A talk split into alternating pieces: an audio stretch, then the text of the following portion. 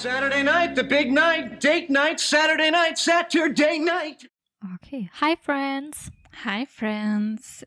Ihr seid hier bei Smelly Cats, dem Friends Podcast, und wir sind Anni und Sophie. Genau, und wir wollen heute wieder über die erste Staffel Friends reden. Und zwar geht es heute um die erste Folge. Um nicht, nicht um die erste, um die vierte Folge geht es in dieser Folge. Und ähm, ganz am Anfang schon direkt eine kleine Spoilerwarnung.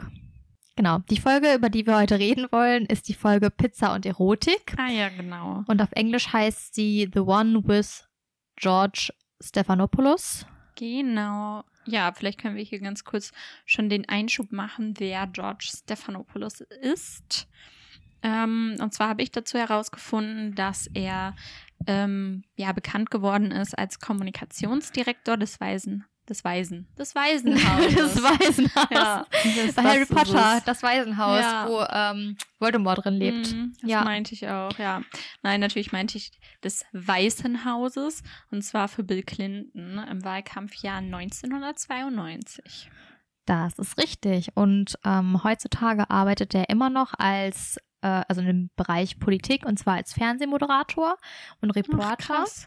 Und als sie in der Serie Clinton gesagt haben, habe ich direkt an Hillary Clinton denken müssen, weil für mich ist Hillary, Hillary, hilarious, äh, Hillary viel präsenter als Bill Clinton, einfach Ja. weil sie kandidiert hat in der Zeit, als wir ja schon so ein bisschen, ja, uns, sag ich mal, Politik angeschaut haben, also als wir noch in der Schule waren. Als wir überhaupt gelebt haben. Ja, ja das stimmt. Genau, Ja. weil sie ja gegen Trump kandidiert hat. Und Bill Clinton ist ja eigentlich die berühmtere Person von den Clintons, weil er ja tatsächlich auch Präsident war. Aber trotzdem verbinde ich Clinton erst mit Hillary, muss ich sagen. Ja, das stimmt. Ja. Das kann ich auf jeden Fall verstehen. Okay, wollen wir dann zu unserer Kategorie kommen, das Zitat der Folge. Sehr, sehr gerne. Möchtest du deins zuerst vorstellen? Ja, kann ich gerne machen. Mein Zitat ist, hey, die Frau hat einen Hintern wie Carol. Was? Ich dachte, wir schwelgen in Erinnerung. Okay, das sagt Joey zu Ross. Yes, that's right. Genau, mein Zitat passt eigentlich auch ganz gut zum Anfang. Und zwar ähm, ist es ein Zitat, das lautet, wenn ich einen Tag allmächtig, also omnipotent wäre, würde ich mir wünschen, dass überall Frieden herrscht, dass niemand mehr hungert, dass der Regenwald nicht weiter schrumpft und ein Superbusen. ja, das sagt Phoebe. Und Genau. zwar direkt, ja, das ist, glaube ich, der erste Satz, den man hört, wenn man ähm, in die Folge einschaltet. Cool. Ja, Ja, dann würde ich sagen, ist das eine super Überleitung zur Folge jetzt auch. nein. genau, und zwar, wie jetzt gerade schon angekündigt, wird man direkt, ähm, ja, also die Freunde sitzen gerade im Central Park und ähm, reden halt darüber, was sie machen würden, wenn sie einen Tag lang allmächtig wären oder omnipotent. Und dann hört man halt als ersten Satz in dieser Folge genau ja, dieses Zitat von Phoebe, was ähm, du, Anja, gerade vorgestellt hast. Genau, und ich finde es ziemlich krass, dass es da schon um die Regenwald-Thematik auch geht. Ja. Weil, also ich glaube, also meinem Bewusstsein ist es erst in den letzten paar Jahren richtig groß geworden, dass wir in- unseren Regenwald ja schützen müssen. Mhm. Und ich finde es halt sehr, ja, eigentlich beängstigend, dass seitdem halt scheinbar nicht so richtig viel passiert ist, weil die Thematik ja immer noch vorhanden ist. Also ja. es geht ja immer noch darum, dass wir den Regenwald schützen müssen und ich denke nicht, dass das passiert ist seitdem und sondern noch viel mehr Regenwald Und das eigentlich. ist schon fast 30 Jahre her. ja, verschwunden ist. Ja, cool. Ähm, ja. Dann, was ich auch irgendwie ganz lustig finde, ist die Tatsache, dass sich Phoebe diesen Superbusen noch wünscht. Ja. Also erstmal möchte ich sagen, dass ich alle diese Wünsche, die sie da nennt, ähm, teile. auch die mit den Superbusen, yep. ähm, genau, aber eigentlich hat sie es ja nicht so wirklich nötig. Nee. Ähm, es gibt, glaube ich, auch eine Folge, in der werden halt die drei Girls ähm, der Friends Crew, sage ich mal, verglichen irgendwie anhand ihrer, anhand der Größe ihrer Brüste. Und da, sag ich mal, gewinnt Phoebe auch das Rennen. Also hat sie, hat sie den größten. ähm, genau. Und deswegen eigentlich unverständlich, weil ich glaube, sie ist gut ausgestattet. Aber Das klingt so, als müsste sie irgendeine Prüfung. Man sagt, nein, sie ist gut, sie ist gut darauf vorbereitet, Ja. sie ist gut ausgestattet. ja, genau. Genau, und dann wird Chandler als nächstes gefragt, ähm, was er machen würde, wenn er omnipotent wäre. Und er sagt halt, dass er sich dann für immer allmächtig oder omnipotent machen würde. Genau. Ähm, Und Rachel reagiert ein bisschen merkwürdig drauf, weil sie irgendwie so sagt, ja, wie kindisch oder wie unreif, weil ich wünsche, oder das ist so, äh, also das ist irgendwie, ja, also total unreif von Chandler. Und dann sagt sie aber danach, ja, wenn ich einen Wunsch frei hätte, würde ich mir auch drei Wünsche wünschen. Genau, und das ist mir auch aufgefallen, aber im Englischen, also das nur in der deutschen Version so, zumindest habe ich das auch nur in der deutschen Version so verstanden, weil im Englischen ähm, ja, wird klar, dass sich Rachel mit dieser Aussage eigentlich über Chandler lustig macht. Ach so. Also indem sie so sagt, ach, das ist wie, wenn man sagen würde, "Äh, ich habe nur ein, du hast einen Wunsch frei und davon wünschst du dir dann drei Wünsche. Ach so. Ja, gut, okay, das ist sinnvoll. Ja, genau. Und deswegen erfährt man auch letztendlich gar nicht, ähm, was Rachel halt machen würde, wenn sie omnipotent wäre. Ja, und dann kommt auf jeden Fall Joey rein. Und er wird dann auch gefragt, was er machen würde, wenn er omnipotent wäre. Und er antwortet halt, dass er sich umbringen würde. Hm. Und die Antwort finde ich erstmal richtig komisch. Und wahrscheinlich ist es, liegt es einfach daran, dass er omnipotent und impotent verwechselt. Genau. Weil er ja auch sagt, dass wenn Little Joey nicht mehr funktioniert, dann wäre es für ihn irgendwie unnötig zu leben. Und Little Joey ist wahrscheinlich sein Penis. Und ich finde es komisch, dass er seinem Penis einen Namen gibt. Ja, das finde ich auch eine ganz komische Art und Weise irgendwie. Ähm, Das ist so, wie wenn Menschen ihren Brüsten Namen geben. ja, das stimmt. Ja, ich weiß auch nicht genau. Ja, vielleicht ist es immer irgendwie unangenehm, dann in dem Moment Penis oder sowas zu Ach so. sagen. Ja, kann sein. Aber ich weiß nicht. Aber Little Joey ist dann doch sehr offensichtlich. Ja, Also ist jetzt auch nicht was so ein, so ein Codewort wie Baum. Baum. Weil wegen Baum. ähm, ja. Ist auf jeden Fall eine komische Sache, finde ich, obwohl halt dieser Spitzname Little Joey noch geht, weil er heißt ja Joey und dann ist Ja. es halt sozusagen, ja, ein kleines Pendant. Es ist nicht, es ist nicht wie äh, Hulk oder Ja, genau. Gangsterbus 3000. Wow. ja, wow. Dazu habe ich wenig dann noch beizutragen. Ähm, das wäre dann noch um einiges gruseliger, aber generell irgendwie unnötig. Ja, und dann wiederholt Ross auf jeden Fall nochmal das Wort omnipotent. Und Joey denkt dann auf jeden Fall, dass Ross halt impotent ist, also dass er das so betont, weil er halt selber betroffen ist Mhm. und sagt dann halt auch so, oh Ross, das tut mir so leid. Ja, und dann startet auch eigentlich das Intro. Genau, noch ganz kurz davor. Ähm, irgendwie finde ich es auch lustig, dass, ja, ich weiß nicht, dass niemand auch Joey dieses Wort dann einfach erklärt, Nein. weil ich meine, es wird ja schon ziemlich offensichtlich, dass halt er es nicht versteht und Ja. in dem Moment mit impotent verwechselt. Und das dann halt das Wort einfach nur langsamer auszusprechen, fördert ja nicht die inhaltliche Verständnis. Das ist halt typisch, typisch Ross, Ja. finde ich. Das finde ich auch. Genau, und dann startet unser geliebtes Intro.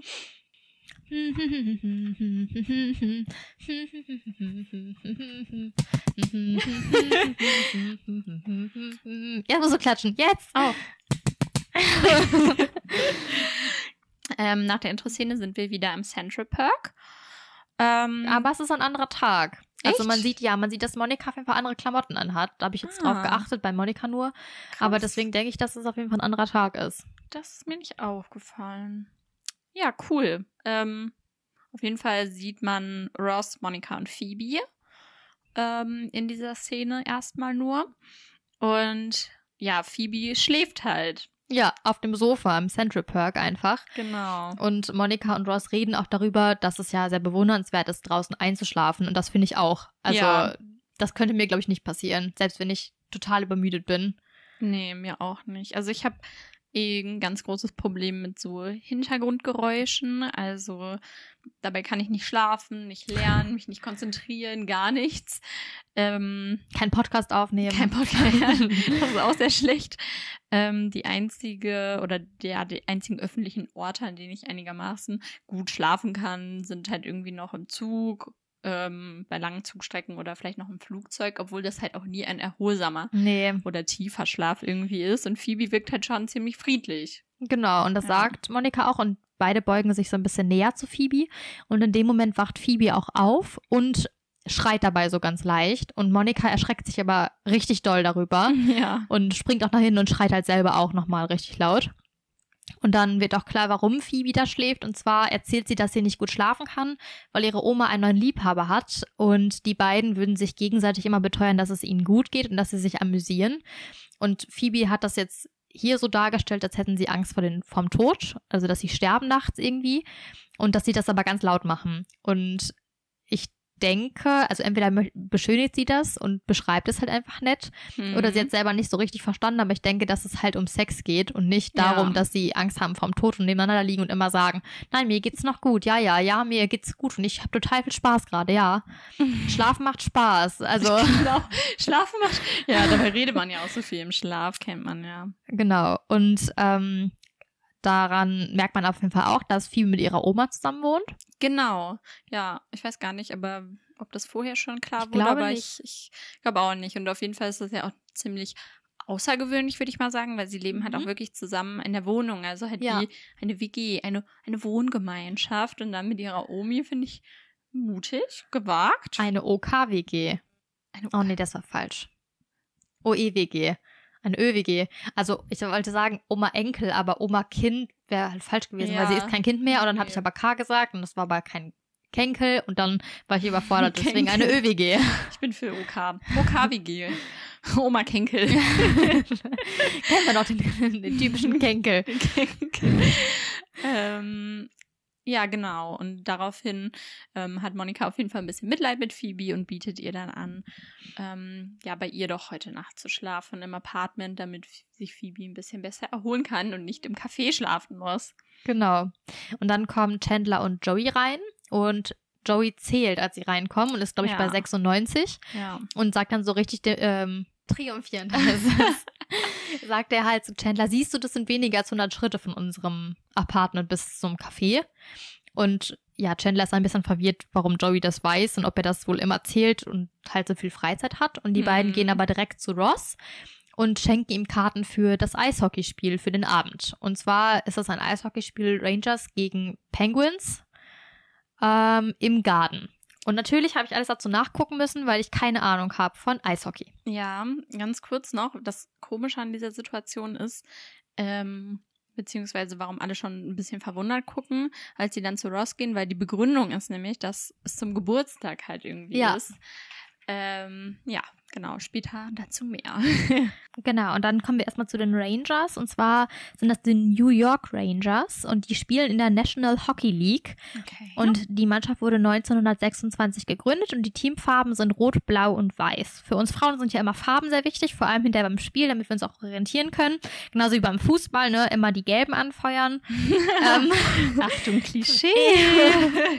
und ähm, die Rangers waren 1993 und 94 auch relativ erfolgreich. Und zwar haben sie die President's Trophy, die Prince of Wales Trophy und die Atlantic Division gewonnen. Wow, das sagt mir alles gar nichts. Nee, mir auch nicht, aber ich wollte einfach mal sagen. Vielleicht hat, haben wir Hörer, die ähm, Eishockey ähm, ambitioniert sind. Und sie spielen gegen die Pittsburgh Penguins. Und das ist natürlich die gleiche Liga, weil sonst würden sie nicht gegeneinander spielen. Ja, das ergibt Sinn. Ja, und ähm, ja, das ist auch ein guter Punkt, der mir aufgeklärt hatte, warum Chandler am Ende sagt, ähm, im Stadion sind wütende Pittsburgh-Fans, mhm. weil am mhm. Anfang war ich richtig irritiert, weil die am Anfang halt von den Penguins reden und danach aber über die Pittsburgh-Fans mhm, reden, aber ja. sie heißen die Pittsburgh Penguins und dann hat es das Ganze schon erklärt. Und diese Mannschaft wurde 1967 gegründet und die Teamfarben sind schwarz, gold und weiß.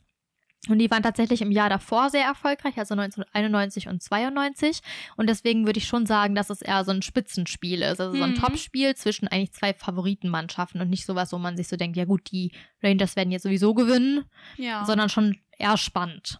Ähm, und das findet statt im Garden und das ist quasi die ja, umgangssprachliche Abkürzung für den Madison Square Garden. Und das ist eine Mehrzweck-Arena in New York, die besonders für Sport genutzt wird, unter anderem für Boxen, Baseball und Eishockey, aber auch für Konzerte. Und die haben auch einen eigenen Fernsehsender sogar. Süß.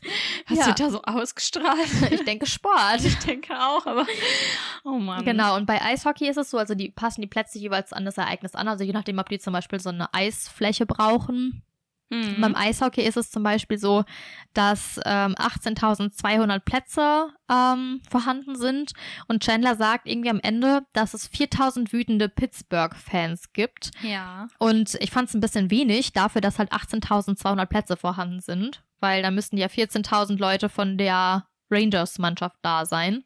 Das stimmt. Und dann ist natürlich die Frage, ob das irgendwie so heimspielmäßig anders ist, ob das jetzt die Gäste sind, die Pittsburghs Mhm, dann oder halt Sinn ergeben, weil davon sind ja Ja. meistens, also Heimspielfans sind ja schon immer viel mehr da als, glaube ich, Genau. Gäste.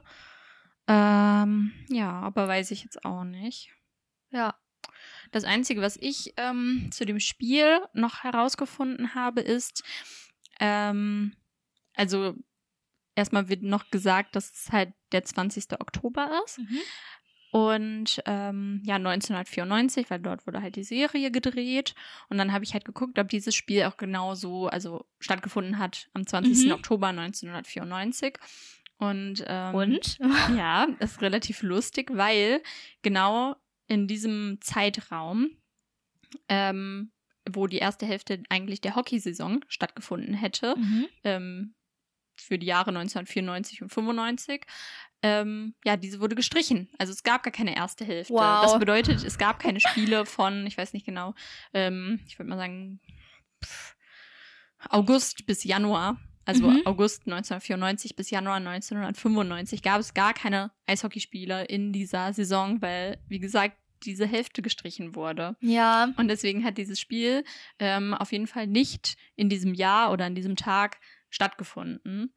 Ja, genau. Aber das sind schon echte Aufnahmen, die dazwischen schneiden, oder? ja, ich glaube schon. Vielleicht war es das Jahr vorher oder so. Ja. Aber da müsste man auch auf die Farben achten. Habe ich natürlich jetzt nicht gemacht, weil ich dachte, das gibt es. nee, ich jetzt auch nicht. genau. Ähm, genau, und was ich ja gerade schon angeteasert hatte, ist, dass einmal Joey und Chandler halt Ross diese Karte ähm, geben zum Geburtstag. Ja. Ähm, genau, und dann ist Ross aber ziemlich verwundert, weil er sagt halt, ich hatte doch vor sieben Monaten schon Geburtstag. Ja, genau. Und das heißt, er müsste eigentlich im März Geburtstag haben. Genau, wenn wir halt davon ausgehen, dass 20. Oktober in dieser Folge ist. Aber wenn man über Ross recherchiert, dann findet man halt heraus, dass er am 18.10. Geburtstag hat und zwar 1997 geboren ist, also er ist jetzt 26 Jahre alt. Das heißt aber, sein 26. Geburtstag wäre einfach zwei Tage vor dieser Szene gewesen. Genau. Also das ist irgendwie ein bisschen komisch.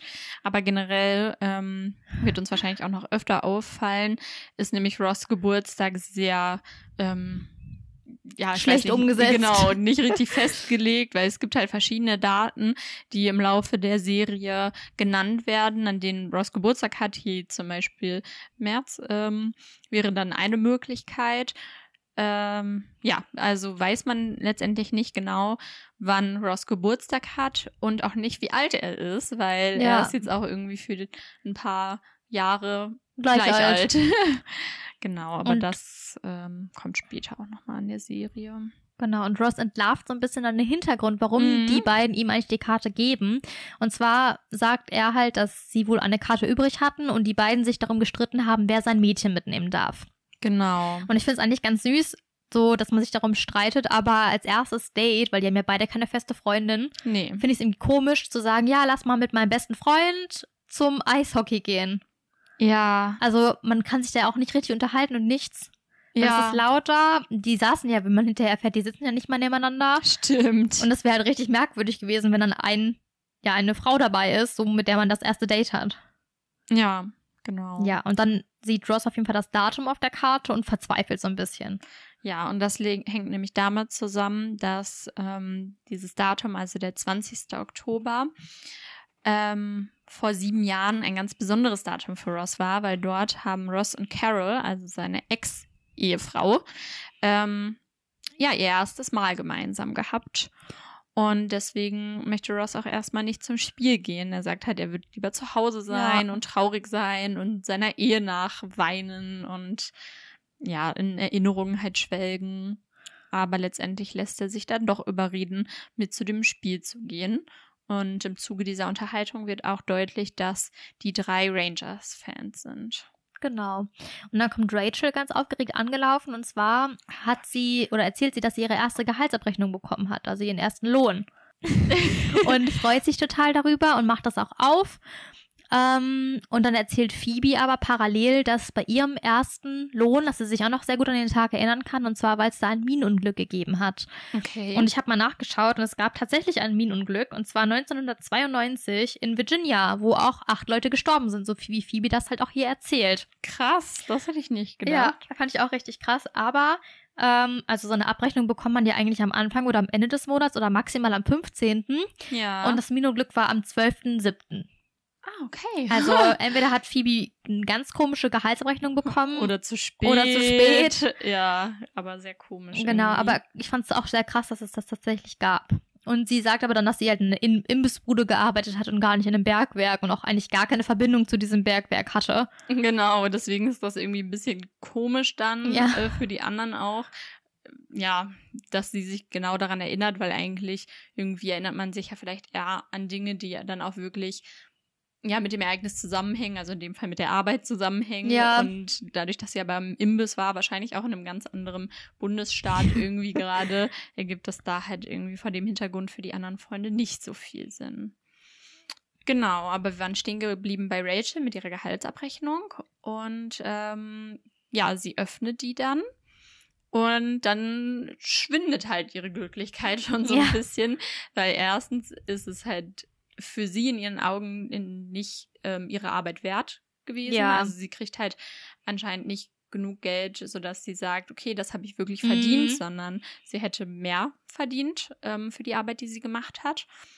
Ähm, genau, und dann ärgert sie sich ähm, zum Zweiten noch darüber, dass halt irgendwie der Größteil ihres Geldes halt an, ähm, Fika. an, an Fika ist halt auf Englisch ähm, geht und auf Deutsch ist es an Die Steuer. An die Steuer. Ja, genau. Und Rachel weiß halt nicht so genau, was das ist. Mhm. Deswegen sagt sie halt auch auf Englisch irgendwie Who's Fika so nach dem Mhm. Motto, also wer ist das? Eine Person. Wieso muss ich die bezahlen? Genau. Aber ähm, ja, und dann lässt sie oder lässt sie halt Chandler einen Blick auf die Gehaltsabrechnung blicken. Ähm, genau, um einfach wahrscheinlich sich eine andere Meinung noch einzuholen oder Ja. ob, ob das normal ist, dass man sozusagen so wenig bekommt und so viel abgeben muss. Und ähm, ja, aber Chandler sagt, ach nein, das ist doch super und gibt die Gehaltsabrechnung dann auch an die anderen weiter und die stimmen dann halt damit ein und sagen so, nein, nein, das ist, äh, davon kann man auf jeden Fall leben. Genau. Mach dir keine Gedanken. Und Rachel guckt dann trotzdem noch sehr traurig und dann fangen auch alle an, halt nach Geld zu kramen, um ihr dann Geld zu geben. Als sozusagen als, Trinkgeld, genau, ja. sozusagen als Trinkgeld, wo dann auch deutlich wird, okay, wahrscheinlich kann man nicht davon leben, was sie gerade verdient hat. Genau. Ähm, und alle anderen scheinen auch hier mehr Geld zu haben als sie. ja. Und sogar Joey gibt ja Trinkgeld. Ja. Das finde ich auch irgendwie krass, weil eigentlich hat er ja sonst ähm, ja auch kein Geld. Und auch kein Job, nicht so richtig. Genau. Und dann gehen Chandler, Ross und Joey auch schon zur Tür, weil sie Lust zum wollen zum Eishockey. Genau. Und dann kommen drei Frauen rein. Und die sind auch alle sehr so aufgetakelt. Also eine trägt zum Beispiel mega viel Schmuck. Hm. Und die haben auch große Einkaufstüten dabei. Ja, und sie gucken auch irgendwie sehr arrogant. Das finde ich noch ganz lustig, weil ähm, sie kommen ja sozusagen gerade dann rein, als die drei Boys, sage ich mal, gehen wollen. Ja, Und deswegen stoppen sie halt noch kurz im Café. Und ähm, ja, ich weiß nicht, entscheiden dann aber, dass die, die drei, die da reinkommen, halt Es nicht interessant sind. sind, Ja. oder es nicht wert sind. Also, und dann gehen sie halt, ähm, ja, ohne zum Beispiel sie anzuflirten oder was auch immer, Mhm. was vielleicht auch gerade gut zu Joey passen würde. genau. Einmal kurz noch zu den Einkaufstüten. Und Ja. zwar habe ich recherchiert, ähm, wo die wohl her sind. Und da gibt es eine Tüte bei, wo man auf jeden Fall die Schrift Zara's oder Zara's lesen kann. Mhm. Und ich war mir unsicher, ob das vielleicht sogar das Zara ist, was wir so kennen. Ja. Ähm, und habe dann mal geschaut und es wurde tatsächlich 1975 schon gegründet und es gab es auch 1990 schon in den USA. Mhm. Aber das Logo ist halt anders auf der Tüte. Und ich habe mal nachgeschaut, es gibt kein älteres Logo als das, was wir jetzt gerade kennen. Also das ist das Logo, was seit der Gründung benutzt wird. Und in, dem, in der Serie, die Tüte, die hat halt ein orangenes Logo und auch eine andere Schriftart. Deswegen bin ich mir unsicher, ob es tatsächlich von Zara ist. okay. Ja. Aber die anderen beiden waren eigentlich eindeutiger zuordnbar. Zuordnbar? Zu, Zu konnten eindeutiger zugeordnet Ja. werden. machen wir es so rum. Und zwar auf der einen Tüte steht halt drauf Big Brown Bag. Und ich habe mal gegoogelt und das ist tatsächlich von Bloomingdales. Und das ist ja Ach. auch der Laden, in dem Rachel später arbeiten wird. Ach, cool. Und ich fand es auch richtig cool. Und ähm, den gibt es tatsächlich nicht nur als Big Brown Bag, sondern auch noch in mittelgroß und in klein, also small. Ja. Und Bloomingdale's hat mittlerweile sogar eine Handtasche rausgebracht, die genauso aussieht wie diese Tüte und wo auch Big Brown Bag draufsteht, aber die halt jetzt eine richtige Handtasche ist und nicht nur die so eine Papiertüte wie in der Serie. Ach, ist es dann so deren Signature-Move geworden? Genau, ja. Wie witzig. Und die dritte Tüte ist von Balducci's oder Baldukis, wie auch immer man das, kenn ich ausspricht. nicht, ja. Ich glaube, das gibt's hier auch gar nicht. Das ist ein Gourmet-Lebensmittelgeschäft. Ah, oh, Wo ich man dachte, das dann- wäre auch Kleidung. Nee, nee. Nee, aber wo man dann halt sowas wie, ich denke mal, sowas wie Kaviar und so herbekommt. Und ich finde es schon krass, Mhm. dass sie beim Shopping-Trip auch direkt dann da waren und scheinbar ihre Lebensmittel da einkaufen. Ja. Und ich könnte mir halt auch vorstellen, so wie die drei aussehen, dass sie halt immer da einkaufen gehen, wenn sie Lebensmittel brauchen, was halt jetzt nichts Besonderes war. Ja, Das, genau. das würde ich teilen, weil ich meine, auch ihr ganzes Erscheinungsbild sieht ja so aus, als wären sie, ich weiß nicht, aus, aus etwas gehobeneren Verhältnissen. Genau. Genau. Und ähm, dann ist es auch so, dass die eine Frau tatsächlich nach Rachel ruft, weil scheinbar haben sie nach Rachel gesucht. Und Rachel dreht sich auch um und erkennt die drei auch und kommt dann auch in der Theke her und die begrüßen sich. Und Ja. zwar auf eine ganz spezielle Art. Wollen wir das hier vielleicht mal kurz demonstrieren? Ja, einmal, ähm, ja, Ohren zu halten. Und Ohren zu. genau, und dabei wedeln sie noch ganz wunderschön mit den Armen, so, so wie kleine T-Rex.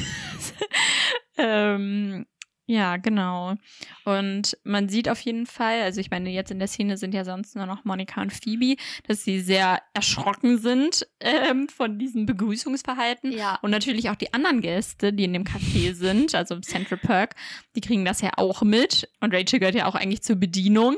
Und Ja. sie gucken halt auch ein bisschen, ja, verstört, weil das ist wirklich einfach nur verstörend. Definitiv. Und Monika vergleicht das auch mit Affen. Also sagt irgendwie, Ja. dass Affen für sie ruhiger sind. Ja, und ähm, dann kommt auf jeden Fall raus, dass die drei Frauen Rachel gesucht haben, weil Rachels Mutter erzählt hat, dass sie dort arbeitet. Genau.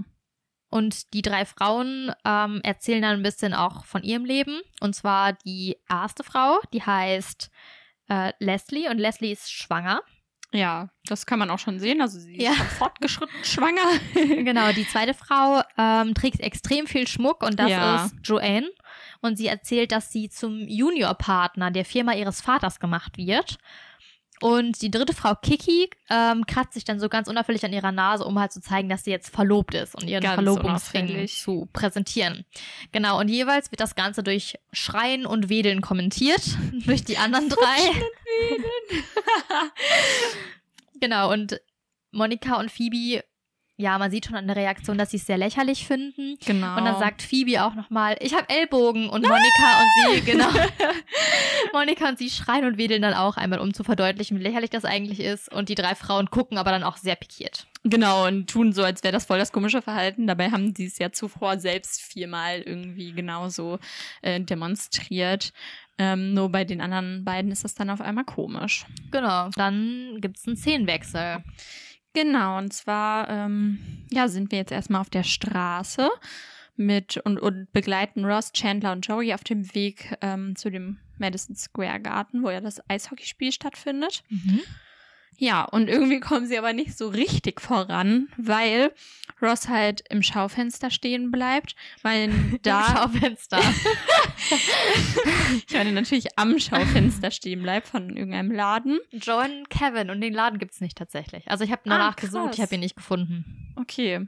Ja, gut. Auf jeden Fall bleibt er da stehen, weil ähm, dort halt ein paar Stiefel oder Stiefeletten ausgestellt sind, die ihn halt an diese besagte Nacht, die ja vor sieben Jahren genau an diesem Tag stattgefunden hat, erinnern mit Carol.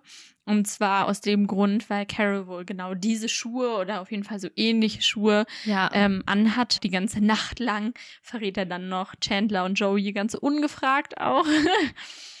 ja, genau. Und dann wollen sie halt gerade weitergehen. Joey und Chandler sind jetzt schon sichtlich genervt.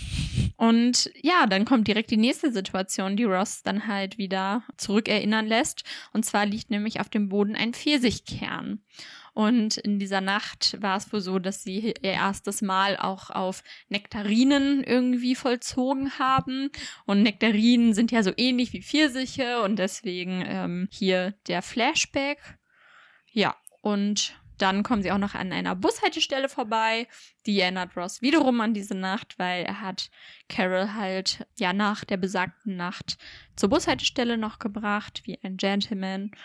Und das Witzige daran ist, man sieht halt auch die Buslinie, die dort angeblich fahren soll. Und zwar ist das die M15. Mhm. Und ich habe halt nachgeguckt und ja, auf dieser Strecke zwischen, sage ich mal, Central Park und bis hin zum Madison Square Garden fährt diese Buslinie M15 nicht und nicht mal in der nächsten Nähe. Wow. Also ich weiß nicht, wie sie darauf gekommen sind, genau diese Buslinie dann dort einzublenden. In echt fährt dort dieser Bus nicht. Vielleicht war es die einzige Straße, auf der man an 40 keinen gefunden hat. Ja, genau, das ist so schwierig Den zu kann man auch nicht Nee, transportieren. nee, das, das kennt man ja, ist unmöglich. Kennt Genau, man. man sieht auf jeden Fall auch noch, dass Ross im Vergleich zu Joey und Chandler sehr unangemessen angezogen ist. Ja, und zwar stimmt. trägt er so eine, ja, so eine Art Anzughose irgendwie und hat sich auch, glaube ich, gar nicht umgezogen seit dem Central Perk. Und Joey und Chandler tragen aber beide, ja, so Fansachen. Also Chandler trägt eine Kappe, Basecap, von- ja, von den Rangers und ähm, Joey auch ein richtiges Trikot. Und Mhm. Ross ist eigentlich der Einzige, der aussieht, als würde er einfach spazieren gehen. Und wie ein Opi spazieren. ja, aber echt. Ja, und dann kommt auf jeden Fall auch das Zitat, was du am Anfang vorgestellt hast, Mhm. noch mit Genau. der Frau und dem Hintern von Carol. Ja, man sieht auf jeden Fall, wie pikiert Ross davon ist. Und Joey- Chandler grinst so leicht. Genau, aber halt nur zu Joey hin, Mhm. nicht so, dass Ross es sieht und ähm, lässt sich das halt auch Ross gegenüber nicht anmerken, weil er natürlich irgendwie auch noch ein bisschen Mitleid, glaube ich, mit ihm hat. Ja. Und dann gibt's schon den nächsten Szenenwechsel und zwar zurück zum Central Perk. Und dort sitzt Rachel mit den drei Freundinnen, die gerade reingekommen sind. Mit den kreischenden Freunden. Ja. und fragt auch nach den neuesten Klatsch und Tratsch. Und die, also eine der Freunde, ich glaube, das ist Kiki, ja, die erzählt dann, dass eigentlich Barry und sie immer noch Gesprächsthema Nummer eins sind und findet das auch immer noch richtig lustig, dass sie ja Barry am Altar hat stehen lassen. Und dann fragt eine andere Freundin auf jeden Fall noch, wann Rachel dann wieder nach Hause kommt. Und Rachel lehnt das ab und merkt dann auch, dass die Freundinnen gar kein Verständnis für ihre Situation haben und dem Ganzen eher abwertend gegenüberstehen. Und dann auch sowas sagen wie, ja, aber Kellnerin ist doch kein toller Job. Und am Anfang ist es auch so, dass sie, ähm, als sie Rachel sehen, auch fragen, ob sie Zimmermädchen ist, zum Beispiel. Genau. Ja, ich finde allein schon die Frage halt, ähm, so wann, wann kommst du jetzt wieder nach Hause, ist schon Ja. richtig abwertend, weil sie damit ja eigentlich schon ja irgendwie zeigen, dass das äh, für sie überhaupt gar kein Lebensabschnitt oder sowas ist, sondern halt einfach Ja. irgendwie nur wie so ein kurzer Ausrutscher oder so und wann sie jetzt Genau. halt wieder sozusagen bei, äh, bei ihrem richtigen Leben weitermacht. Ja, ein bisschen wie so ein rebellischer Teenager. Genau. Wird sie jetzt dargestellt. Genau, und dann, ja, Rachel ist natürlich eigentlich zufrieden mit ihrem Leben gerade. Also jetzt vielleicht nicht unbedingt mit dem Job, aber erstmal so, dass sie halt auf eigenen Füßen stehen kann und ja, sie wird irgendwie von ihren Freunden dadurch ein bisschen in die Ecke gedrängt und versucht sich Genau. dann zu rechtfertigen und schmückt dann halt ihre Tätigkeit als Kellnerin noch ein bisschen aus, was halt ein bisschen traurig ist, dass man das auch gerade vor Freundinnen dann irgendwie noch machen muss. Ja, und sagt in dem Zuge dann halt sowas wie, ich darf manchmal noch die Specials an die Tafel schreiben und manchmal darf ich auch die vertrockneten Blumen tauschen. Und ähm, ja, richtig cool ist auch, dass ich manchmal die Schokosplitter auf die Kekse machen darf. das erinnert mich irgendwie an die Weihnachtsbäckerei von früher. Also irgendwie so auf dem Weihnachtsmarkt gab es ja diese Engelsbäckerei oder so und das Ja. erinnert mich immer daran. Das finde ich irgendwie süß. Genau, aber ich finde es auch krass, dass sie sich so dagegen verteidigen muss, weil ganz ehrlich, ihre Freundinnen, in Anführungsstrichen, Mhm. haben halt auch nichts mega Tolles da erreicht. Und ja. zwar, also die eine hat sich schwängern lassen. Es ist Wow. jetzt meiner Meinung nach keine große Leistung. Der andere wurde ein Antrag gemacht, was ich auch finde, ist keine große Leistung, Mhm. weil das hat halt der Mann wahrscheinlich gemacht. Also sie wird ja nicht von sich aus jetzt einen Antrag gemacht Ja, haben. und selbst wenn auch sie den Antrag gemacht hätte, wäre das auch trotzdem jetzt finde ich keine also Nee. keine Leistung, wo man sagen kann, da bin so- ich jetzt mega stolz drauf. ja, genau. ja. Ja. Und die dritte wird halt zum Juniorpartner von der Firma von ihrem Vater. Ja. So, wen soll er sonst nehmen? Also wenn er jetzt keinen keinen Sohn oder keine andere Tochter hat, war ja klar, dass sie wahrscheinlich die Firma übernehmen wird, Genau, gerade bei einem ja. Familienunternehmen. Und deswegen kann sie da jetzt, ja gut, vielleicht mehr stolz drauf sein, als zu sagen, ich bin jetzt schwanger. So. Weil es sind Ja. noch mehr, eine- also wenn man jetzt von, von Leistung ausgeht, von eigener Leistung. Also Ja. klar kann man sich auch freuen, wenn man schwanger ist, aber das ist halt jetzt auch nicht so eine mega Leistung. Und bei Juniorpartner werden, bei dem eigenen Vater, wenn der jetzt nicht mega streng darauf guckt und auch andere Bewerbungen Mhm. hatte, ist halt auch nicht eine mega Leistung. Deswegen, ich kann es verstehen, dass Rachel sich verteidigen will, aber muss sie eigentlich gar nicht, finde ich, weil sie halt wirklich was Eigenes macht und auch Genau. ja, sich halt anstrengt und man sieht ja auch, dass sie arbeitet, außer jetzt in der Szene, da sitzt sie halt rum, aber prinzipiell arbeitet sie schon und das auch härter als die anderen drei.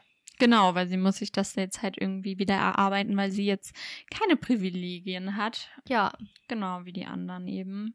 Ja, und es ist halt auch irgendwie, ich finde halt die Situation noch trauriger mit dem Hintergrund Gedanken, dass es eigentlich ihre Freunde dastehen sollen, ja, die einen ja eigentlich im besten Fall unterstützen sollen und vielleicht eben nicht immer diese kritischen Nachfragen stellen, die man sich selber wahrscheinlich auch genug stellt Ja. oder die vielleicht auch die Eltern dann einstellen, wie das ja bei Monika auch der Fall ist, genau. sondern halt eigentlich eher so der Wind im Rücken sein und nicht dann auch noch gegen einen schießen. Mhm.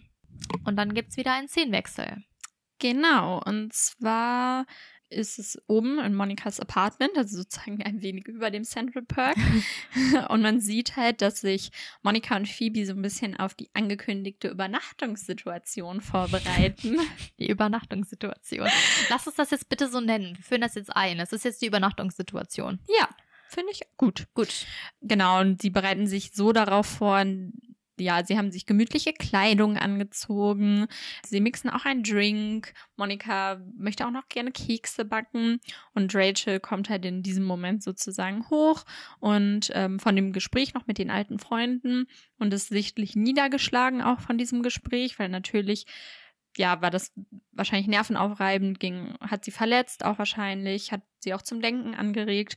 Und ähm, sie freut sich auch sehr, gerade als sie den Alkohol oder diesen selbstgemixten Drink von Monika sieht und fragt auch direkt, was das ist. Und äh, Monika ist gerade dabei zu erklären, was die Inhaltsstoffe sind und sagt, das ist der Todespunsch. Dort drin sind Rum und Gin und das reicht halt schon, Rachel. Also Ja. ihr war halt nur wichtig, ist da genug Alkohol drin und dann schnappt sie sich den auch direkt und fängt an, große Schlücke davon zu trinken. Genau. Falls jemand von euch das Rezept für diesen Todespunsch hat, wir würden uns drüber freuen. Ja, weil ich habe leider kein Rezept dazu gefunden. Und äh, wenn ihr uns das schickt, dann probieren wir es auch nächstes Mal aus, versprochen. Ja, sehr gerne. Live. Es wird irgendwas mit, mit Saft sein, weil es ist orange auf Mhm. jeden Fall. Also, Also Frucht- O-Saft oder Pfirsichsaft oder so. Passend zu Ross. Ja. Stimmt. Aber sonst, natürlich davon abgesehen, ist Alkohol keine Lösung bei Problemen. genau, also Achtung, Attention, Attention, Caution. attention. andere äh, At Attenzione. Genau. Und ja, man sieht auf jeden Fall, dass sich Monika und Phoebe richtig auf diese Übernachtungssituation gefreut haben, sich darauf ausgiebig vorbereitet haben mit dem Essen und dem Trinken. Und sie haben auch Spiele da liegen.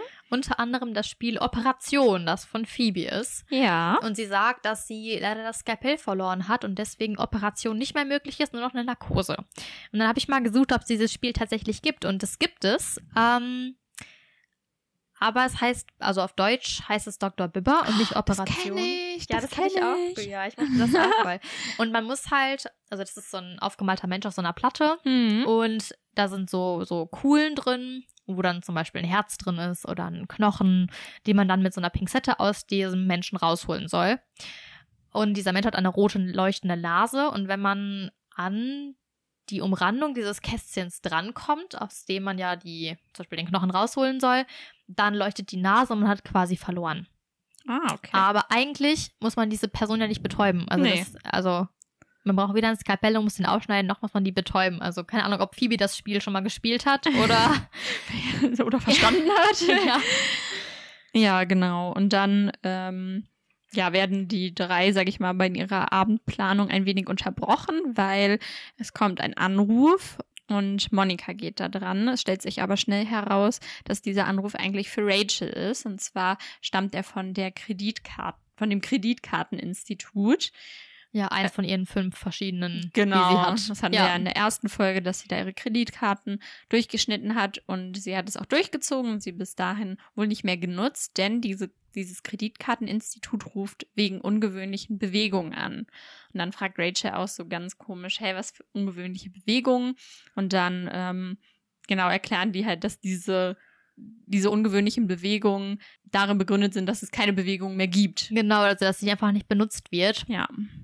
Und ähm, ja, Monika übernimmt so ein bisschen die, die. Sekretärinnenrolle in diesem, äh, in dieser Situation, weil Rachel halt eigentlich gar keine Lust hat, sich noch mit, ja, so Finanzen auseinanderzusetzen an Ja. dem Abend, sondern fragt Monika halt direkt, ob sie nicht fragen kann, was sie wollen von der Bank. Und Monika vermittelt dann auch so ein bisschen hin und her. Und die Bank will eigentlich nur wissen, ob es Rachel gut geht. Und da war eigentlich das, was ich erst als Zitat nehmen wollte. Und zwar erwidert Rachel halt darauf, ob es ihr gut geht, dass die Steuer halt ihr ganzen, ihren ganzen Lohn genommen hat, dass jeder, den sie kennt, damit sind halt, glaube ich, die Freundinnen gemeint, denke ich. heiratet oder schwanger wird oder befördert wird und dann sagt sie, und ich mache Kaffee und das nicht mal für mich selbst. Auch.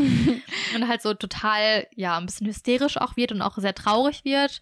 Und dann ist Monikas Erwiderung für die Bank, dass Rachel das Haus verlassen hat. genau. Und Rachel breitet dann eine Twisterfolie aus und meint dann, lass uns spielen und weint aber dabei fast. Also man merkt, dass es ihr halt richtig schlecht geht. Ja, genau. Aber dieses Zitat ähm, oder diesen Satz, den Rachel da in diesem Zusammenhang nennt, den hätte ich auch fast als mein Ja. Zitat genommen, weil ich fand es auch irgendwie ganz, ja, lustig, weil gerade auf die Antwort so, wie es einem geht oder so, Ja. ähm, ist ja ja, erwartet man ja nicht unbedingt immer sowas Ehrliches auch und so. Das ist ja eher so Etikette. Und ja, Rachel packt ja ihre ganzen Gefühle aber aus und vor allen Dingen gegenüber dem Kreditkarteninstitut auch. Ähm, ja, die eigentlich ja wahrscheinlich nur Geld machen wollen. Und dann gibt's einen Szenenwechsel und zwar ins Genau. Eishockeystadion. Ja. Und das ist, äh, man sieht zuerst diese Tafel. Und zwar ist das Spiel der Stanley Cup Champions Spiel irgendwas. und ich habe mal geguckt, der Stanley Cup, äh, den gibt's tatsächlich und er wird deklariert als der wichtigste Eishockey-Preis der Welt. Und ähm, er wird verliehen an den Gewinner der National Hockey League.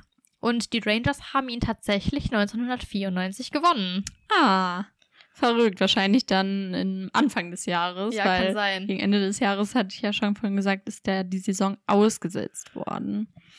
Genau, und dann sieht man auf jeden Fall Joey, Chandler und Ross, die sich halt ähm, gerade setzen wollen und ihren Platz suchen. Und dann, ja, seufzt Ross halt wieder so Mhm. extrem wie schon zuvor, als er wieder an was erinnert wurde, ähm, bezüglich der Nacht, die er mit Carol vor sieben Jahren hatte. Der legendäre Nacht. Der legendäre Nacht, genau.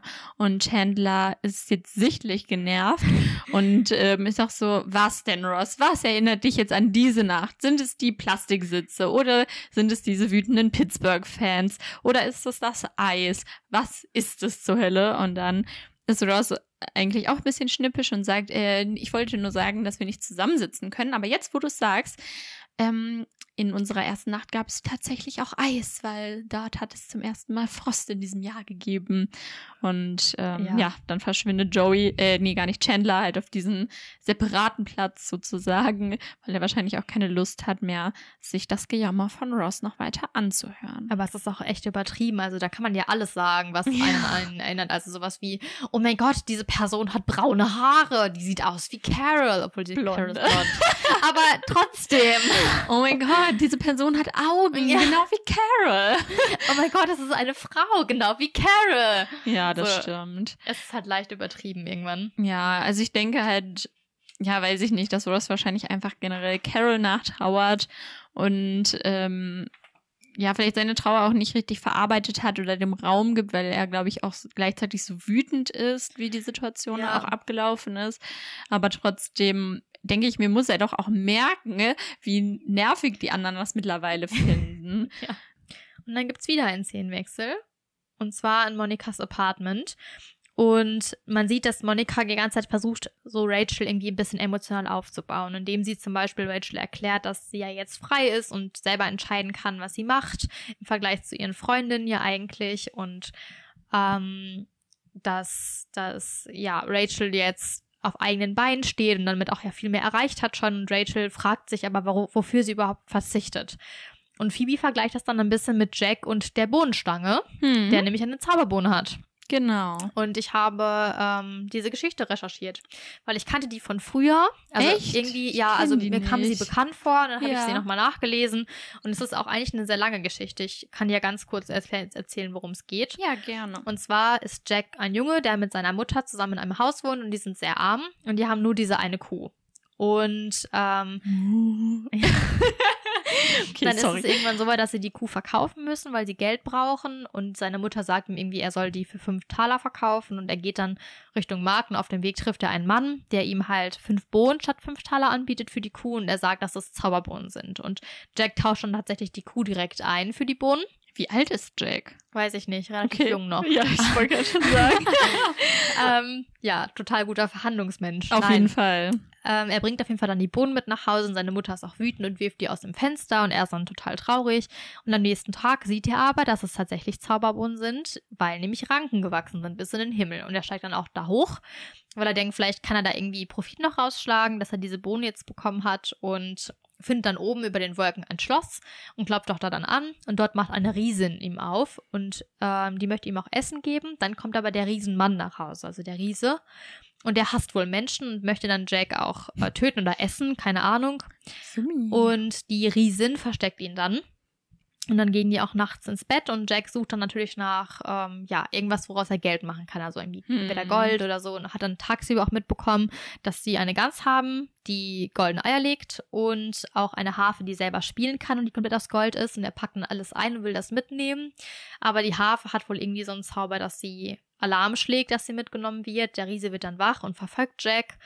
Und Jack schafft es dann auch Oh. zu entkommen und schneidet diese Bohnenranke durch und dann fällt der Riese aber runter und stirbt.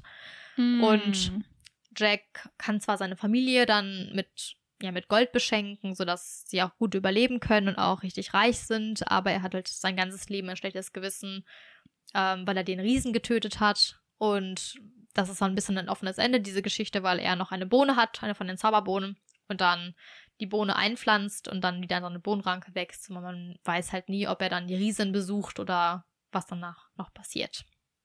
Ah, okay. Krass. Genau. Und das ist ja Phoebes Vergleich quasi mit Rachel.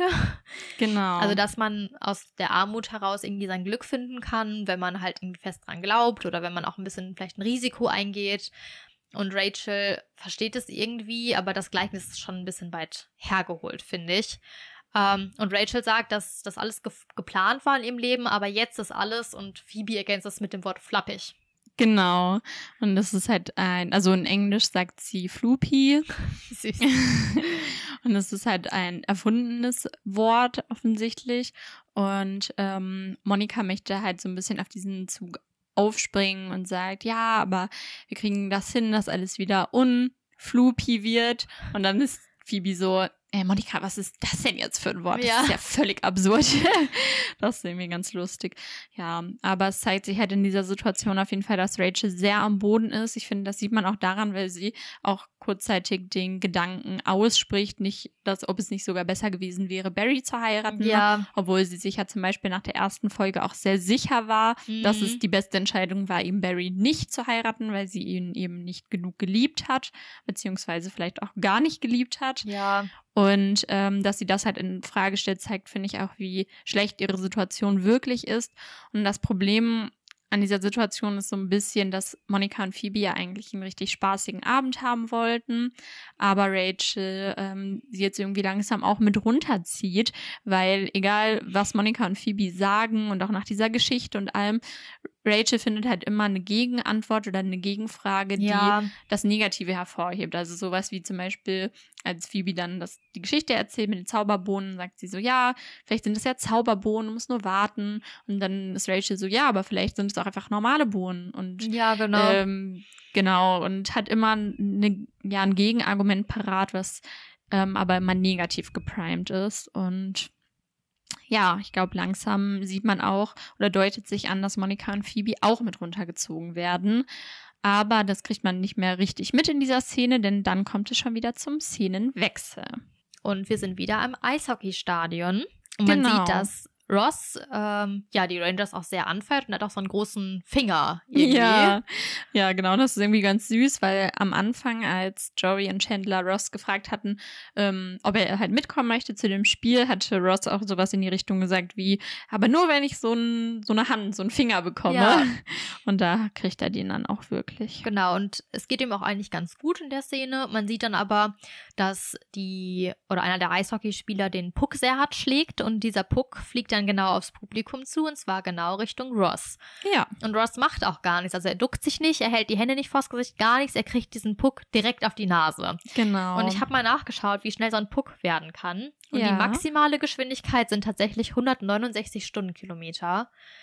Und das ist ja mega schnell. Also wenn Ja. du sowas ins Gesicht kriegst, das, das, also das ist richtig krass. Und ähm, ich würde sagen, Ross hat noch echt Glück gehabt, dass er es nur auf die Nase bekommen ja, hat. wirklich. Weil, also die Zähne wären halt weg gewesen einfach. Und ich habe auch gelesen, dass kurz, also irgendwann um die 1900er, also 1990er oder 2000er Wende herum, wurden tatsächlich auch so Schutznetze oder Gitter angebracht bei ganz vielen Stadien, weil dann ein Mädchen gestorben ist, die den Puck abbekommen hat, Krass. ähm, weil sie die, das gegen die Schläfe bekommen hat und dann eine Hirnblutung hatte. Und danach Nein. wurden halt dann diese Schutzvorrichtungen angebaut, sodass das jetzt heutzutage halt zum Glück nicht mehr passieren kann.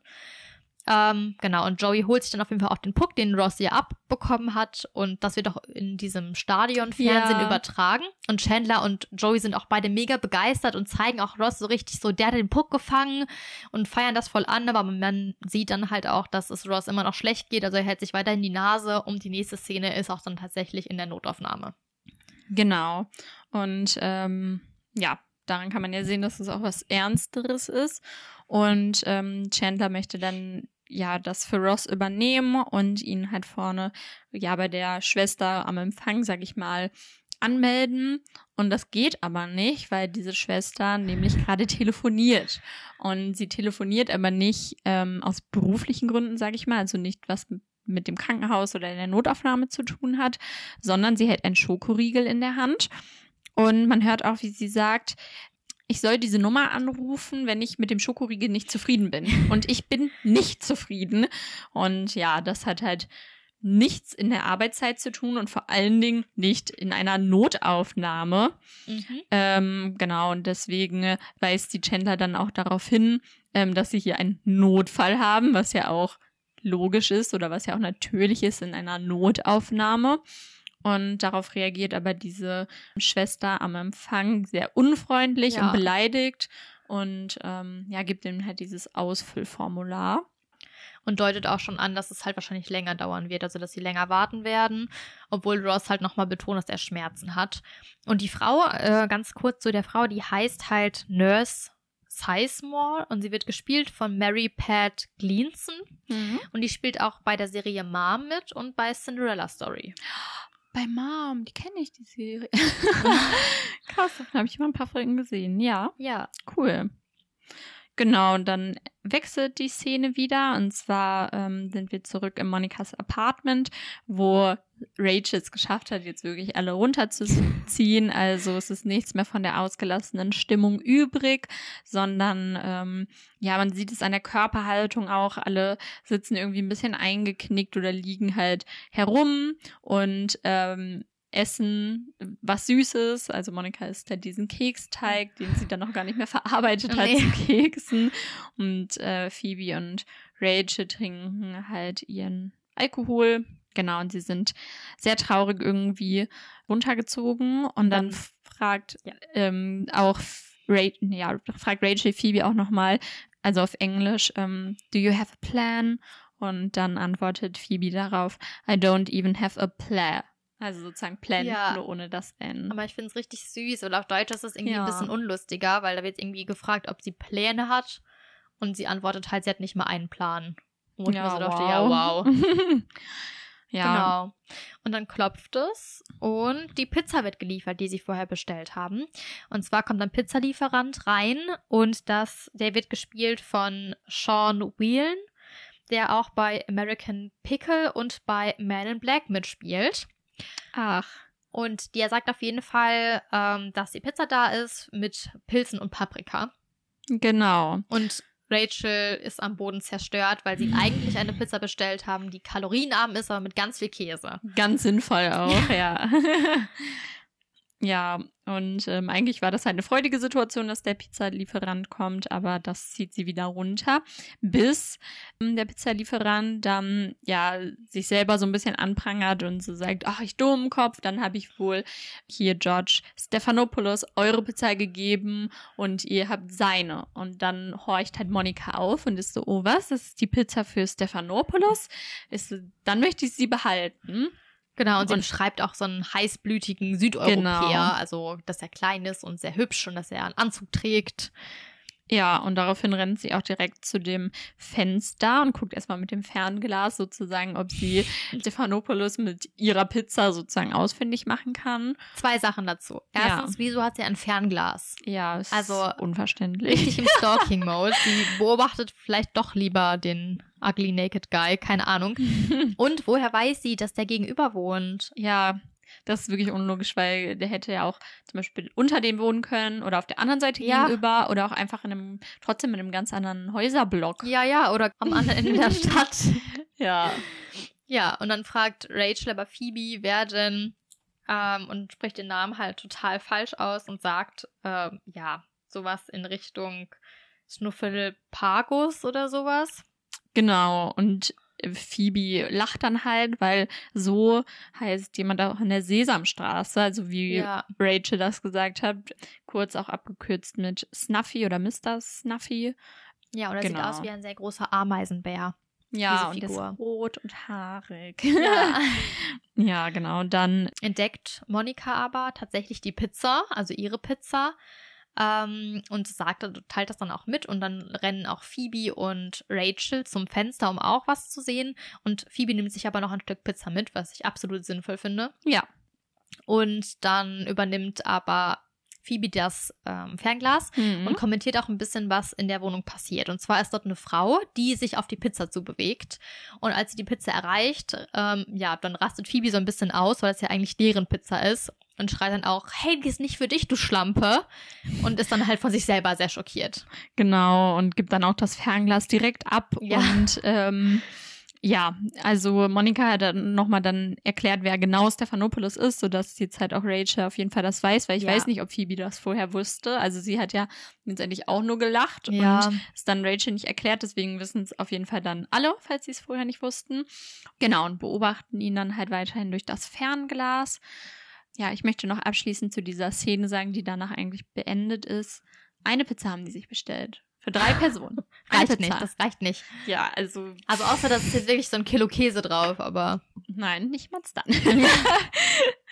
genau. Ja, dann kommt ein Szenenwechsel, wie gesagt. Und zwar sind wir wieder im, in der Notaufnahme in dem Wartebereich, in dem halt die drei Jungs immer noch warten müssen und sie sind auch noch nicht drangekommen in der Zeit. Ja, und um sich die Langeweile zu vertreiben, spielt halt Joey so ein bisschen mit dem Puck rum und stellt halt die Situation nach, wie Ross den halt ins Gesicht bekommen hat. Also lässt halt den Puck immer ja in sein Gesicht sozusagen fliegen, um vielleicht zu sehen, was Ross gesehen hat, bevor seine Nase gebrochen wurde von dem Puck. Oder und er macht auch auch so Geräusche, so Genau.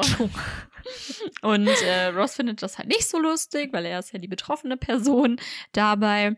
Ja, für Chandler reicht es jetzt auch, weil sie warten zu diesem Zeitpunkt schon sehr lange, glaube ich. Also geht halt so hervor. Ja, Genau, und deswegen ch- beschwert sich halt Chandler bei ähm, dieser diensthabenden Schwester und sagt halt sowas wie in Deu also in der deutschen Version oder Übersetzung, ähm, ja, das kann doch hier nicht sein. Es sind schon viel mehr Leute drangekommen, die auch nach uns gekommen sind.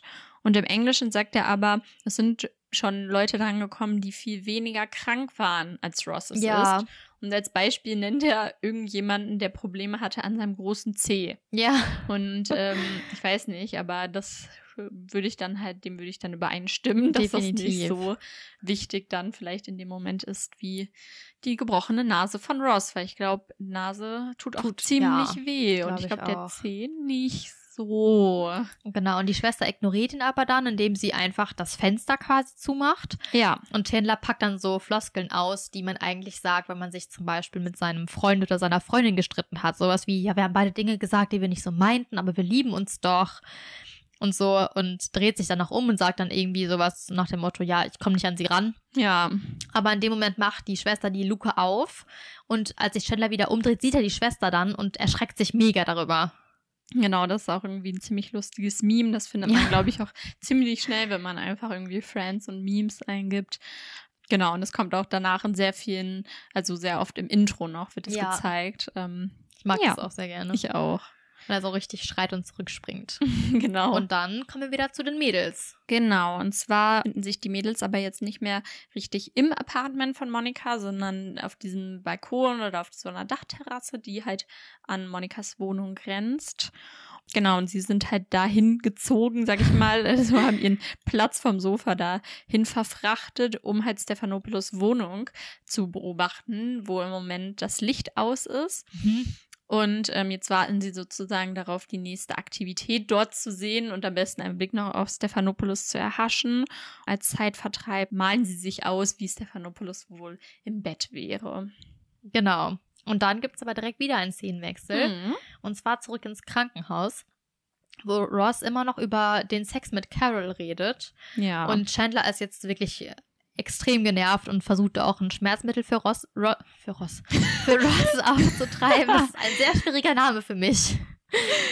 Ja, und Joey spielt das auch ein bisschen herunter, dieses erste Mal, weil er halt sagt, ja, du hast sieben Jahre Sex mit ihr gehabt. Was ist jetzt daran so besonders? Und auch Chandler, ja, steht quasi in die gleiche Kerbe, indem er sagt, dann gib mir doch einen Grund, warum sie dich verlassen hat, wenn das so toll war. Und Ross Genau. rückt dann so ganz vorsichtig mit der Sprache raus, indem er halt dann sagt, dass dieses erste Mal mit Carol auch sein erstes Mal generell war. Und alle sind ein bisschen geschockt oder reagieren etwas geschockt darauf, was wahrscheinlich daran liegt, dass er erst eine Frau hatte, mit der er Sex hatte. genau. Und Joey antwortet dann halt auch so ein bisschen neckisch, dass Eishockey vielleicht die falsche Location war für die drei. ähm, ich denke mal, dass er auch seine eigentliche Idee immer, dass sie ins Stripclub gehen, anspielt. ja, das denke ich auch. Aber ich finde es trotzdem krass, dass sie, also auch wenn das sein allererstes Mal war, krass, dass sie so ein großes Ding rausmachen, weil, also ich erinnere mich zwar schon noch an mein erstes Mal, aber nicht ans Datum oder was für Umstände es da gab. Gar nicht. Und ich fand es jetzt auch nicht so mega, mega, Mhm. mega. nee, aber ich, also, nee, ich auch nicht. Ich, ja, man kann sich, ich glaube, man verbessert sich danach auch und ja, weiß ich auch nicht, warum das halt so krass irgendwie da für ihn Nee. ist. Ähm, aber vielleicht zeigt das auch einfach, wie sehr er Carol eigentlich da noch wirklich geliebt hat ja, oder das stimmt. wie wichtig ihm ähm, sie auch als Person war. Und auch vielleicht auch immer noch ist. Weil sonst Genau. wird er nicht so Noch nachtrauern. genau oder vielleicht. drüber nachdenken die ganze Zeit. Genau. Ja, und dann kommt es wieder zum Szenenwechsel und zwar zurück zu ähm, ja, Monikas Dachterrasse, wo die drei ja sitzen und irgendwie machen oder gestehen die sich jetzt ein paar Dinge, die sie sonst voreinander verheimlicht haben. Und das beginnt halt damit, dass Monika ähm, Phoebe ja danach fragt, ob sie sich noch an diese eine Pastete oder so erinnern kann. Irgendwas mit Gemüse auf jeden Fall. Genau, und so eine Gemüsepastete oder so. Und dann ist Phoebe so, ja, ja, die war richtig lecker noch, ja, genau, an die kann ich mich noch erinnern. Und dann lacht halt, lachen Monika und Rachel und sagen so, ja, die war übrigens mit Fleisch. Und das finde ich wirklich asozial, weil Genau. ich meine, ähm, Phoebe ist ja eigentlich Vegetarierin. genau, Phoebe ist Vegetarierin und ja, ich weiß halt auch nicht, was sie damit bezwecken wollte. Also wahrscheinlich verzichtet sie ja auch nicht auf Fleisch wegen dem Geschmack. Nee. So, natürlich weiß sie, dass es schmeckt. Sie isst ja auch zwischendurch wieder Fleisch. So, Ja. ähm, als kleiner Spoiler. Aber ähm, genau, sie verzichtet wahrscheinlich eher wegen dem Tierwohl darauf. ja, Und deswegen finde ich das schon echt mies. Ähm, genau. Ja, Aber sie schlägt auch relativ schnell dann zurück, indem sie erzählt, dass sie mit Jason geschlafen hat. genau. Und zwar ist Jason wohl ein Ex-Freund von Monika. Und das ist zwar auch erst passiert, nachdem sie getrennt waren, aber Monika ist trotzdem sehr empört drüber. Ja, ist auch nicht so nett. Nee. Äh, aber wenigstens waren sie halt auseinander, ne? Ja, das stimmt. Genau, und dann fällt Rachel halt auch etwas ein, was sie in diesem Zusammenhang nennen möchte, obwohl ich das irgendwie jetzt nicht so krass finde. Ähm, sie sagt halt zu Monika, ja, weißt du noch in der siebten Klasse, als du eine Valentinskarte auch in deinem Spind hattest, äh, die war eigentlich für mich. Genau. So, und, Und während sie das sagt, beugt sie sich nach vorne und das Kissen, was sie eigentlich so genau. hinter ihren Rücken gesteckt hat, fällt dann runter und sie guckt kurz sagt aber dann nichts dazu. Wahrscheinlich, weil sie Angst hat, dass Monika jetzt irgendwie verlangt, dass sie entweder ein neues Kissen kauft oder halt das Kissen holen oder suchen soll. Stimmt, und ich glaube, sie bleibt auch kurz so in dieser Position, Ja. um überhaupt zu prüfen, ob das überhaupt jemand gemerkt Ja. hat. So hat aber niemand und deswegen äh, macht sie dann halt einfach weiter ohne Kissen im Rücken. Genau, und sie deutet dann außerdem noch an, dass Monika ja sehr frühreif war, in Anführungsstrichen, und das meint, also sie meint halt damit, dass Monika mal dick war. Und Phoebe guckt auch ein bisschen erstaunt. Also Ja. scheinbar wusste Phoebe das auch gar nicht von Monika. Also Monika scheint da nicht wirklich viel drüber zu reden oder das Ja. mal irgendwie anzudeuten. Und Monika fühlt sich dann auf jeden Fall angegriffen und erwidert dann auch, dass es ja besser ist, frühreif zu sein, als sich in der siebten Klasse noch in die Hose zu machen. Und Rachel versucht dann sich selber aber zu verteidigen, weil das wohl bei ihr passiert ist, indem sie sagt, ja, du hast mich ja auch gekitzelt. Genau, also durch Lachen. Genau. Ja. Und dann wird es scheinbar wieder hell in der Wohnung von Stephanopoulos, weil Phoebe reagiert plötzlich, indem sie dahin zeigt und auch aufspringt und die anderen beiden gucken dann auch und sehen dann, dass er sich wieder in seiner Wohnung bewegt. Ja. Stephanopoulos bewegt sich in dieser Wohnung auch sehr nackt, nur mit Handtuch um Genau. den Hüften. Ja, und dann äh, ja, sagen alle so im Chor oder beten so ein bisschen im Chor, zieh dein Handtuch Nee, lass es fallen, Ja, genau. lass es fallen. Lass, la, lass es fallen, lass es fallen. Und dann passiert das wohl wirklich. Ähm, also, dass das Handtuch herunterfällt und alle sind so, wow. So als würden sie das achte Weltwunder quasi betrachten. Also Genau. richtig, richtig erstaunt und auch richtig fixiert auf ihn. ja. Und das ist irgendwie schön, dass sich äh, der Abend, der eigentlich gut angefangen hat, dann irgendwie ein bisschen traurig wurde und jetzt hier wieder auch ins Gute übergeht. Ja, und dann sind wir auch schon wieder im Krankenhaus und zwar bei Joey und Chandler erstmal, weil Ross ist gerade nicht da. Genau. Aber sie reden über Ross und Chandler sagt auch, ja, wie romantisch das alles war und Joey ist kurz irritiert und meint Chandler aber, dass es halt Spaß war. Und dann kommt Ross auch wieder, der jetzt scheinbar behandelt wurde, weil er so ein Gestell im Gesicht hat, das seine Nase fixieren soll, damit diese verheilen kann. Und Chandler vergleicht es dann auch mit der Maske aus Schweigen der Lämmer. Ja, genau. Und nicht nur Chandler macht sich halt mit dieser Bemerkung über Ross lustig, sondern auch die Schwester. Ja. Ähm, die, sagt auch sowas in die Richtung wie, das sieht ja sexy Ja. aus. Wo man sich auch so denkt, hm, vielleicht ein bisschen zurückhalten, Madame, weil äh, du bist vielleicht auch nicht die attraktivste Person. Du siehst aus wie ein Schokoriegel. genau.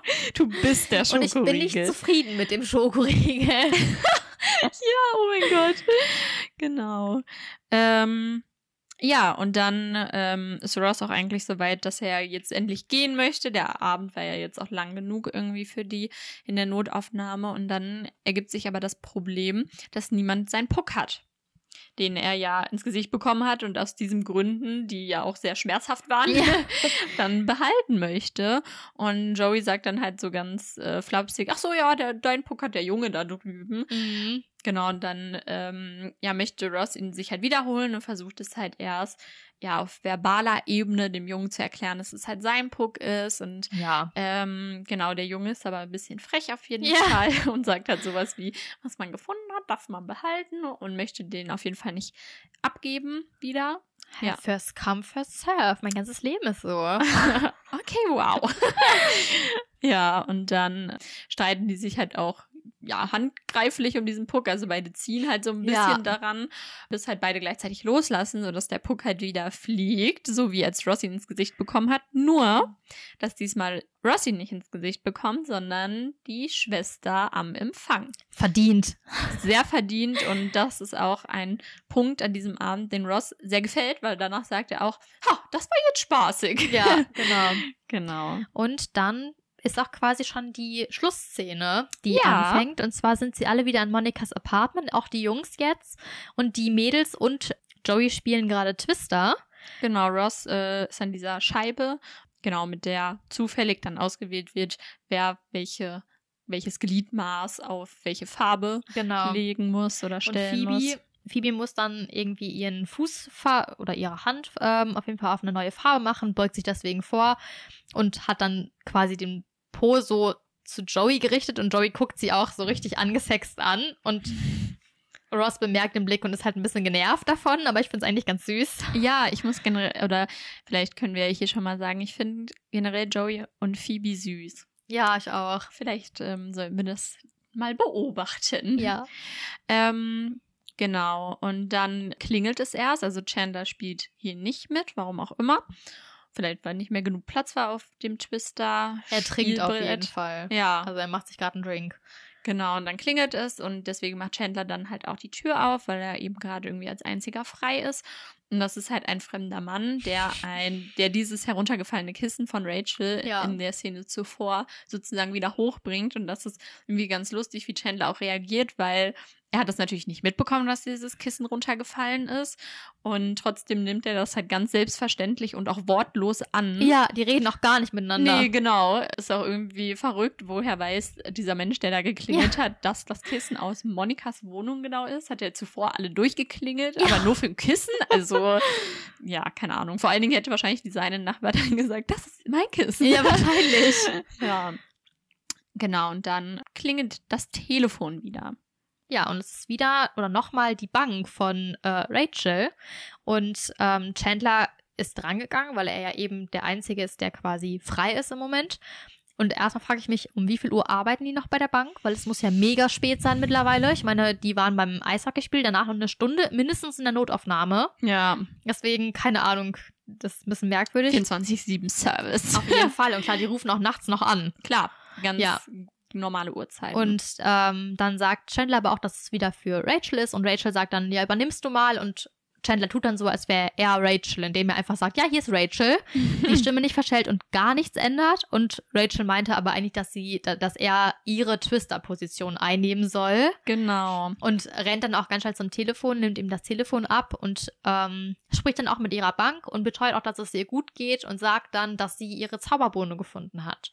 Ja. Und die Bank ist kurz irritiert, aber ich finde es eigentlich total süß. Ja, ich auch, weil sie guckt dann halt auch so ein bisschen verträumt ihre Freunde an, die gerade übrigens zeitgleich auf dem Twisterfeld alle umkippen, Ja. weil irgendjemand wieder seine Position wechseln musste und deswegen das nicht mehr funktioniert hat.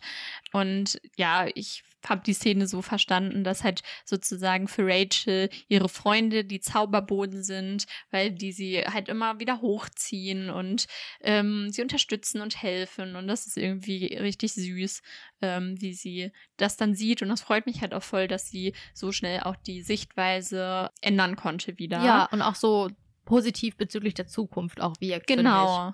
Ja, und sie sagt dann, beteuert dann auch mehrmals, dass es ihr wirklich gut geht. Ja. Und das hört sich halt auch wirklich so an, als meint sie es ernst und nicht so ein, ja, es geht mir gut. genau. So, das war es auch tatsächlich inhaltlich mit der Folge. genau. Einmal kurz noch zur Kaffeestatistik, Ja. die wir natürlich ganz fleißig führen. Und zwar in dieser Folge gab es wieder relativ wenig Kaffee. Am Anfang gab es nur Kaffee, danach wurde noch Alkohol getrunken. Und zwar auch schön. Ja, aber das zählen wir nicht. Und zwar hat Chandler am Anfang einen Kaffee getrunken und kurz danach nochmal Phoebe und Monika, sodass Monika jetzt mit vier Tassen Kaffee tatsächlich führt aktuell. Ach, verrückt. Cool. Ja. Gut, dann würde ich sagen, sind wir auch heute schon wieder um mit der Folge. Ja, mehr gibt's dann nächste Woche. Genau, unsere Folgen von Smelly Cat, der Friends Podcast, kommen immer jeden Samstag ähm, auf allen gängigen Podcast-Plattformen und wir würden uns super freuen, wenn ihr uns bewertet, gerne auch abonnieren. Ähm, dann kriegt ihr immer eine Nachricht, wenn eine neue Ja. Folge hochkommt. Wenn ihr euch den Samstag nicht merken könnt. Genau, ist schwierig. Und wenn ihr noch Lust habt auf mehr Friends Content und auf vielleicht ein bisschen was zu unseren Folgen, könnt ihr uns auch gerne auf Instagram folgen unter podcast-smellycats. Da laden wir nämlich in der Woche auch immer Beiträge oder Stories hoch, entweder zu Friends an sich oder auch zu unserer aktuellen Folge. Genau. Außerdem würden wir uns auch super freuen, wenn ihr irgendwelche Anregungen, Bemerkungen oder zum Beispiel das Rezept von dem Todespunsch Ja. uns an unsere E-Mail-Adresse schicken würdet. Und zwar lautet die podcast at smellycats.de. Genau, und dann hören wir uns nächste Woche wieder. Bis dahin bleibt Unagi. Okay, see now, what I just heard? Blah, blah, blah, blah, blah, blah, blah, blah, blah, blah.